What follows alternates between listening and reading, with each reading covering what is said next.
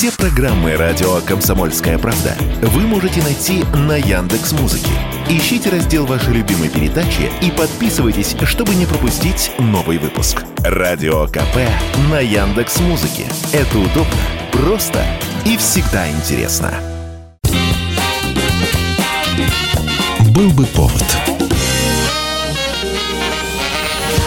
Здравствуйте, я Михаил Антонов, и эта программа «Был бы повод». 27 декабря на календаре и рассказ о событиях, которые происходили в этот день, но в разные годы, ждет вас сегодняшней передачи. 1941 год, 27 декабря. Спустя полгода после начала Великой Отечественной войны выходит постановление Государственного комитета обороны о мерах по выявлению среди бывших военнослужащих Красной Армии, находившихся в плену и окружении, изменников Родины, шпионов и дезертиров. Этим же постановлением предусматривается создание фильтрационных лагерей для бывших военнопленных при возвращении их в СССР. Имя, скорее. Николай Иванович родился в городе Адлере, улица Горная, дом 6. Это у вас от страха? С детства. Родители? А, а, отец Крутов Иван Ильич, а мать а, Аполлинария Евдокимовна Нарциссова. То, что нападение немцев на Советский Союз было внезапным, и некоторые воинские части чуть ли не целиком попали в окружение, уже ни для кого не секрет. Также есть новости, что некоторые советские военные или бывшие партийные работники, находясь на оккупированных территориях, начали сотрудничать с фашистами. И вот теперь, когда идет битва за Москву, а блицкрик немцев победить русских до наступления холодов провалился, возникла другая проблема. К тому времени уже понятно, что школы Абвера стали готовить разведчиков для работы на территории СССР еще до начала военных действий. А с наступлением войны скорость подготовки только усилилась. К тому же то тут, то там стали появляться партизанские отряды или отряды, которые называли себя партизанскими. И требовалась серьезная проверка, чтобы выяснить, это действительно бойцы Красной Армии или перевербованные немецкие агенты. Чтобы исключить ошибку, проверять будут всех пленных, которым удалось бежать, например, из концлагеря или из окружения. Как же тебя в подполье не раскусили? Как же ты меня раскусишь? Я поезда под откос спускал. Немцев стрелял. Думаешь, я немцев люблю? Я просто вас ненавижу. К середине 42 года закрытым письмом Сталину сообщат, что перевербованных солдат, сбежавших из плена, количество предателей и сотрудников военшкол немецких составляет около 5%. 27 декабря 1990 года. За год до развала Советского Союза становится понятно, что из-за участившихся природных и техногенных катастроф реально не хватает специализированных служб. Пример разрушительного землетрясения Армении в 1988 году показал, что поначалу даже непонятно было, какие оперативные бригады нужно было задействовать, и именно поэтому в очаги катастроф пачками отправлялись все. И милиция, и врачи, и пожарные, и сотрудники коммунальных служб, которые зачастую зачастую просто мешали друг другу выполнять работу. Появляется идея для таких экстренных ситуаций организовать новую структуру, которая будет создана 27 декабря. Она получает название «Российский корпус спасателей». Уже после распада страны у группировки появится своя аббревиатура – МЧС – Министерство по чрезвычайным ситуациям. Очень много, ситуации все разные, и каждая ситуация, она не похожа ни на одну другую. Мы выезжаем на ТТП, водолазы у нас выезжают на водоемы, вот, также мы работаем с поиском людей, вот, и также, если кому требуется помощь в квартирах. Правда, изначально было непонятно, как все это будет функционировать, ведь даже такой профессии, как спасатель, попросту не существует. И в первый год своего создания группа по реагированию на чрезвычайные ситуации, если и будет существовать, то только на бумаге. За этот год станут изучать, а в некоторых случаях откровенно перенимать опыт западных стран, где спасатели уже существуют.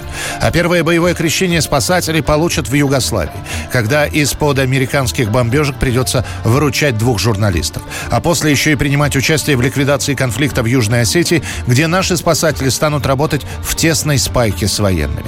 Полностью функционал российских спасателей будет прописан и регламентирован лишь к 1993 году.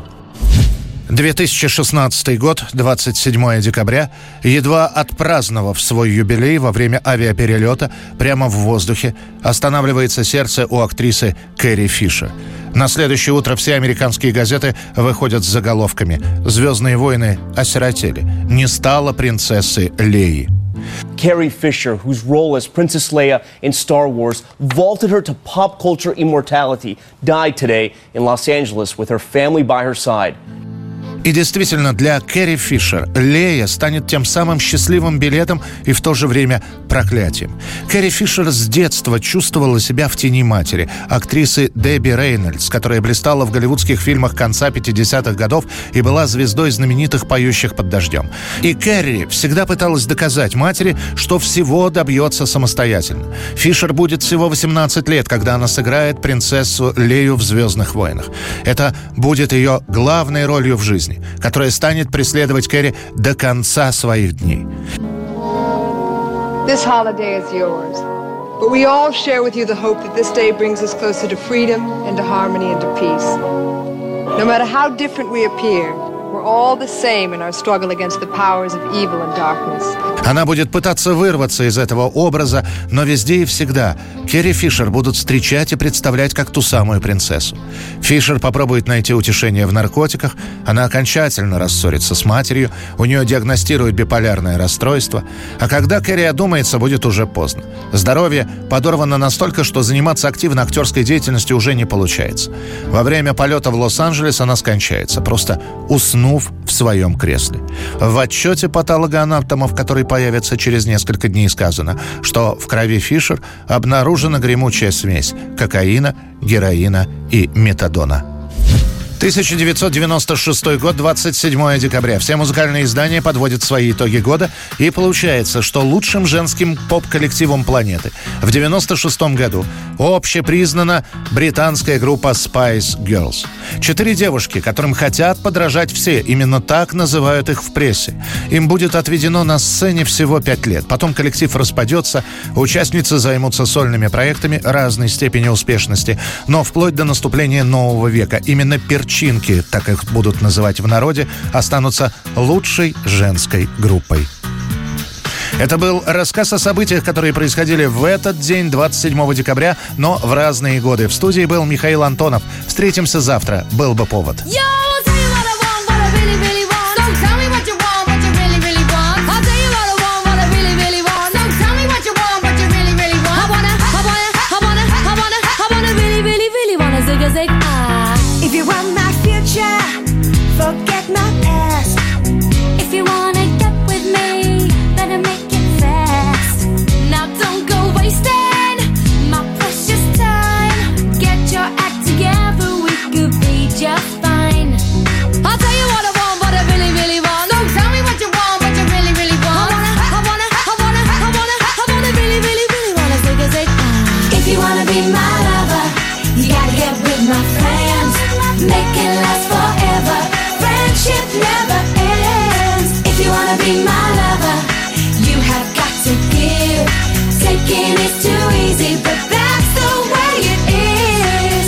you think about that? Now you know how I feel. Say you could handle my love. Are you for real? I won't be hasty. I'll give you a try. If you really bug me, then I'll say goodbye. Yo, I'll tell you what I want, what I really, really want. So tell me what you want, what you really, really want. I wanna, I wanna, I wanna, I wanna, I wanna really, really, really wanna zig a zig. Был бы повод.